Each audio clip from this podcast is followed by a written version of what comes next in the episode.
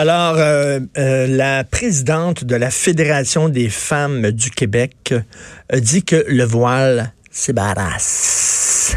C'est barasse le voile. Comment ça se fait qu'une une association de féministes qui est censée défendre le droit des femmes, soudainement prend la défense du voile? Nous en avons parlé avec Olivier Kessler, blogueur sur la condition masculine pour le site 104.com. Salut Olivier.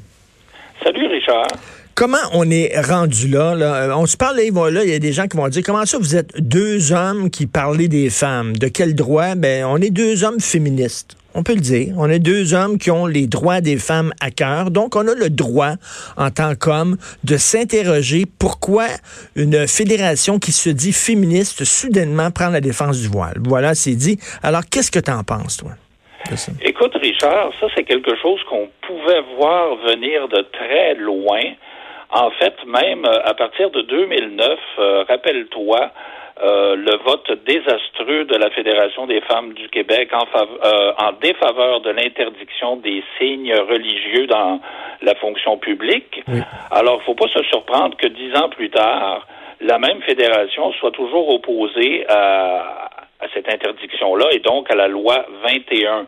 Alors, ce qu'il faut savoir dans tout ça, là, euh, c'est que celle qui a déclenché euh, toute cette euh, ce psychodrame, cette comédie médiatique, Madame Dorion, n'est en fait qu'un instrument, d'après moi, qui qui met en valeur de plus en plus plusieurs joueurs, dont la FFQ. Alors, je m'explique. Elle, elle est, son parti, c'est Québec solidaire. La Fédération des femmes du Québec, de plus en plus, est devenue le bras armé pseudo-féministe. Euh, de Québec solidaire.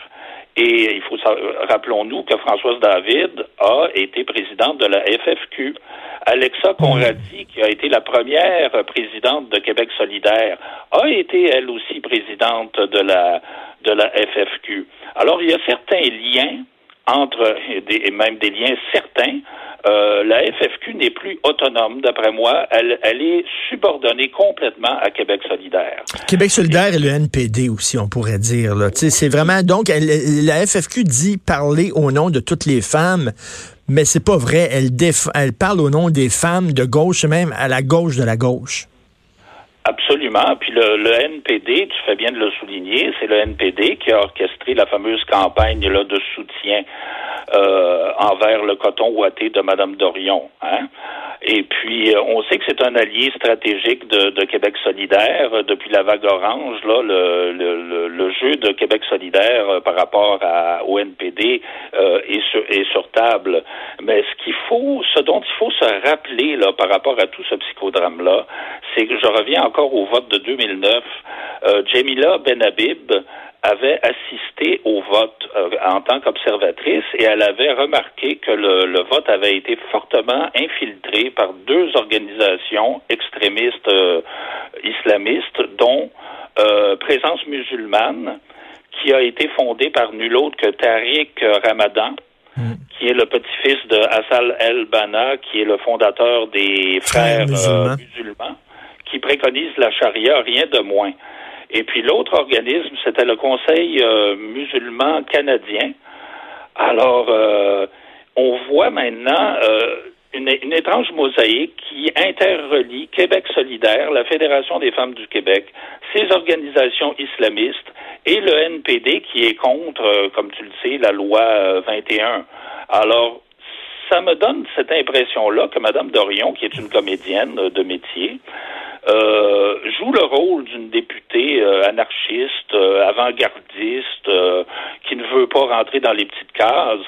Mais j'en arrive même à me demander si elle n'a pas fait exprès de répéter les, les, provocations à n'en plus finir pour provoquer son éviction de l'Assemblée nationale et d'entraîner à sa suite là, tout le psychodrame là, que nous voyons. oui qui implique tant Québec solidaire que le NPD, que la Fédération des femmes du Québec. C'est tout ça qui est en...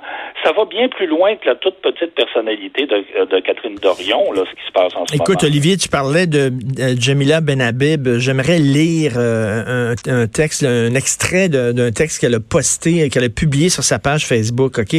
Elle dit, on note dans la FFQ une absence totale de solidarité avec les femmes courageuses qui se battent contre le voile islamique dans le monde. Avez-vous déjà entendu la Fédération des femmes du Québec prendre position en faveur du combat des Iraniennes, des Afghanes, des Algériennes, des Libanaises, des Marocaines, des Tunisiennes, des Sénégalaises et que sais-je, qui exigent l'abolition des lois religieuses? Rien, nada. Pourtant, ce n'est pas les manifestations qui manquent. Encore la semaine dernière, des Libanaises sont sorties dans la rue pour exiger la laïcité. Et la Fédération des femmes du Québec ne parle jamais de ces femmes-là. C'est un mouvement qui est inféodé, comme tu le dis, par l'extrême gauche et par des mouvements très proches des islamistes. C'est ça, là. Absolument. Absolument. C'est là qu'on est rendu. C'est vraiment là qu'on est rendu.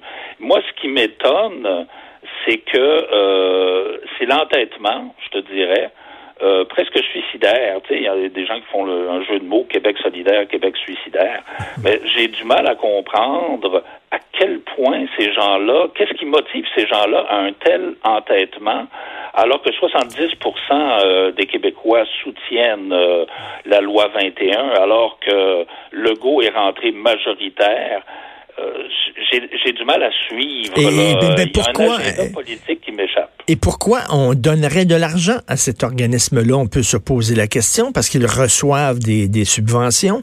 Euh, la Fédération des femmes du Québec, si cette fédération-là ne parle pas au nom des femmes du Québec, puis il y a plein, j'ai plein d'amis filles autour de moi de tous les âges qui ne se reconnaissent mais absolument pas dans les prises de position de la FFQ. Tu me dis pourquoi on continue à subventionner cet organisme-là? Ben, écoute, Richard, euh, souviens-toi, sous Stephen Harper, Stephen Harper avait supprimé du jour au lendemain une subvention annuelle de 650 000 dollars à la FFQ. Et je suis, euh, il fallait le faire. Ça prenait Harper pour avoir ce, ce front de bœuf là. Ben oui. Mais, mais je, je, me demande si, euh, moi, mon questionnement, est-ce que je, euh, notre ami Trudeau euh, n'a pas réhabilité cette, réaffecté cette subvention, je ne le sais pas. Mais le membership de la FFQ a chuté, tu sais, sous Françoise David, ben je pense qu'il y avait, il y avait 900 membres individuels et collectifs. Là, je pense qu'ils sont un peu plus de 200, puis encore, là, mes, mes, mes données datent un petit peu, là. C'est en train de mourir de sa belle mort, mais mon Dieu, que de dégâts ça fait avant de mourir une bête euh, J'ai un ami, Guy Perkins, qui est à Québec, qui est un auditeur fidèle et que je salue, qui parle, lui, non de gauche progressive, mais de gauche régressive, en disant on régresse, on recule, on est en train, alors que la gauche avant critiquait l'omniprésence de la religion, maintenant défend les groupes religieux. On régresse, on recule. Ah, absolument, absolument. C'est, c'est, vraiment une caricature. Moi, je pense que Thérèse Casgrain, qui a fondé la FFQ en 66, doit se dans sa tombe parce que ça n'a plus aucune euh, légitimité on voit mal comment comment peut-on être féministe et défendre l'islam politique? C'est carrément, c'est comme d'être noir et soutenir le Ku Klux Klan ou euh, être juif et être pro-nazisme. C'est une incohérence totale. Et Olivier, comme tu disais, là, parce que là, on fait un lien maintenant entre le coton ouaté et le voile en disant empêcher les femmes de porter un coton ouaté, c'est comme leur dire euh, euh, tu n'as pas le droit de porter le voile. Moi, je pense qu'effectivement, que tout ça était pensé à l'avance que tout ça a dit, regarde, on va repartir le débat, le pro-voile. Comment on va faire ça par le coton ouaté? Ça va être notre cheval de Troie. Le coton ouaté à l'Assemblée nationale, je vais me faire barrer, puis là, on va pouvoir après ça partir, faire une analogie, une métaphore le coton ouaté puis le voile. Exactement, exactement, Richard. Moi, j'en arrive au même constat. C'est pour ça que je dis c'est une comédie et euh, ils sont allés euh, choisir une comédienne, d'ailleurs professionnelle, pour jouer ce rôle-là. Mais c'est un numéro, un perpétuel euh, numéro que Catherine Dorion nous sert. Et le but, comme tu le dis, cheval de Troie, c'est drôle, c'est exactement la même expression qui m'était venue à l'esprit. C'est exactement ce qu'elle veut. Elle a fait exprès, elle a répété les provocations. Je pense que le président de l'Assemblée nationale, François Paradis, a mis du temps avant de, devait être découragé. Va-tu me sortir? Va-tu me sortir? Puis enfin, il l'a sorti, il l'a rappelé à l'ordre, et là, enfin, toute cette machine était prévue, euh, le branle-bas de combat était prévu, puis ça s'est déclenché, là, de façon concertée et planifiée. Tout à fait. Donc, c'est une mascarade. La Fédération des femmes du Québec, c'est une coquille vide. Ça n'a plus rien à voir avec euh, le, euh, à, son origine ce que c'était cette association-là. Oh non, non, non. Ça n'a plus aucune autonomie, de toute façon. Il n'y a, pas d'autonomie à cette fédération-là. C'est, c'est carrément le bras armé pseudo-féministe de Québec solidaire. C'est tout ce que c'est ça n'a plus aucune euh, euh, authenticité, aucune légitimité, aucune raison d'être. Et puis je pense qu'à un moment donné, ça, va mourir de sa belle mort. En tout cas, c'est ce que je souhaite parce que ça fait régresser le féminisme, le vrai féminisme. Et je pense, je pense qu'à un moment donné, euh, ça peut, ça peut avoir des conséquences très fâcheuses, même pour les femmes. Tout à fait. C'est, mais merci beaucoup, Olivier. On peut te lire, bien sûr, sur le site 104.com. Olivier Casselier, merci beaucoup. Bonne journée. Bye. Bye.